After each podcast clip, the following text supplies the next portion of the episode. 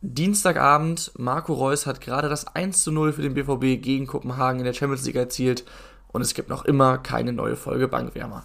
Das hat einfache Gründe. Wir haben es gestern zur gewohnten Aufnahmezeit leider nicht geschafft und wollten es jetzt heute eigentlich parallel zur Champions League nachholen. Aber dann kamen zu Krankheit auch noch technische Probleme hinzu, weshalb wir es leider nicht schaffen, diese Woche eine neue Folge aufzunehmen.